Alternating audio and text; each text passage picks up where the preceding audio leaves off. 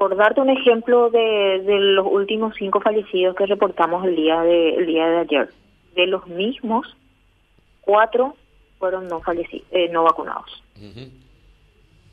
eh, no vacunados. Eh, increíble, ¿no? Cinco, cuatro estaban, no fueron no, no, no estaban vacunados. Y la, una, una de las personas tenía enfermedad de base, y, pero vacunada, pero con enfermedad de base. Era una persona ya muy adulta, adulta mayor, creo que tenía como más de 80 años y eh, evidentemente por la edad tendría que tener alguna enfermedad base, pero los detalles de, de, esos casos se cierran eh, y se analizan, eh, se están analizando, ¿verdad? Como para poder tener eh, el, el análisis completo. Ya probablemente eh, se podría estar teniendo eso para la conferencia de prensa de mañana, pero sí el dato es de que fueron personas de los cinco fallecidos del día de ayer, cuatro eran no vacunados.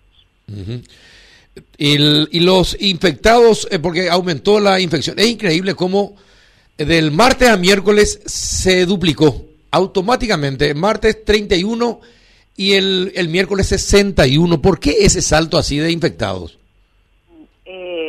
Sí, estamos teniendo un aumento. De hecho, es algo que se está viendo a, nivel mundial y a nivel regional en las últimas eh, dos a tres semanas. Es algo que el, el monitoreo de, de, la Dirección de Vigilancia ha estado notando este aumento a nivel mundial, como te dije, y a nivel Conosur también, ¿verdad? Que es lo que a nosotros más nos, nos afecta.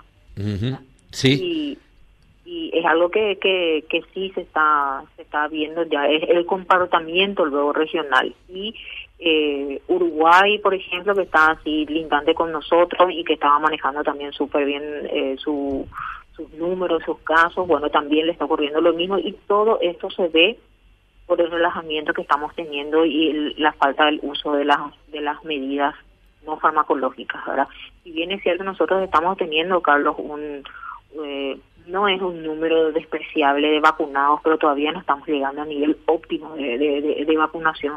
Por lo tanto, no debemos de dejar de lado las medidas, el uso de mascarilla, el distanciamiento físico y realmente nos estamos relajando. Y este es el momento. Todavía nosotros no estamos en un, en un momento de decir, ay, cerremos todo, eh, eh, estamos en, en, en, alerta roja, estamos en, en una zona de riesgo no, estas son llamadas de atención que tienen que eh, hacer de que, de que la población y la ciudadanía entienda de que uno, tenemos que vacunarnos y dos, no debemos, aunque estemos vacunados, dejar de utilizar el, el, tapabocas aún, ni dejar de lavarnos las manos, ni dejar el distanciamiento físico.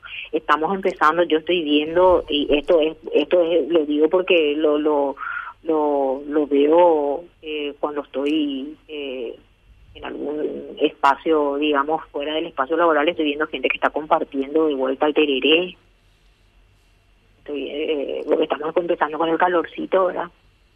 Estoy viendo gente que está compartiendo eh, compartiendo el tereré, que se está aglomerando sin las medidas de, eh, de protección, sin el tapabocas. Sabemos que estando si estamos en espacios al aire libre, la, la, transmisibilidad disminuye, la posibilidad de contagio disminuye, pero no así en espacios cerrados. entonces, claro. Te puedo pedir un favor. no tenemos que relajarnos. Eh, eh, estas son las consecuencias del relajo. Te puedo pedir un favor, viceministra. Sí, claro. Te voy a pedir un favor. y hablo mi nombre pero probablemente Juanito se adhiera también y Gianluca se adhiera. Estamos en, viste que no suspendimos las campañas electorales. Van a, vamos a continuar hasta el 2023, hasta que se elija al nuevo presidente y el Congreso, vamos a continuar con las campañas electorales. Pero eh, hay reuniones eh, todos los días, ya de campañas políticas, y uno ve las fotos y los videos y el candidato, los que le rodean, de 20 que están en, en una mesa, así alrededor de una mesa, dos tienen tapabocas. Y los que están observando, escuchando las arengas políticas, tres, cuatro tienen tapabocas. ¿Podrías recomendarle al ministro de Salud que le diga al vicepresidente de la República y si es posible a la Junta de Gobierno del Partido Colorado que si van a hacer campaña política que lo hagan así como se hace en los estadios y compañía, preservando todos los protocolos, porque de lo contrario vamos a correr el riesgo de seguir aumentando la cantidad de infectados eh, y simplemente por la campaña política, doctora. Sí, lo voy a hacer y, también eh, aprovecho entonces este espacio y te pido y le pido a todos ustedes comunicadores que, que, que se hagan eco de esto, que, que la gente entienda, que los operadores políticos entiendan y que la ciudadanía entienda de que de que aquel político que no nos cuida no se merece nuestro voto. Brillante, brillante, doctora. Ya me gusta, eh, ya, eh, escuchaste Juanito, eso ya, ya puede quedar como un eslogan, ya puede quedar. Sí, claro que sí.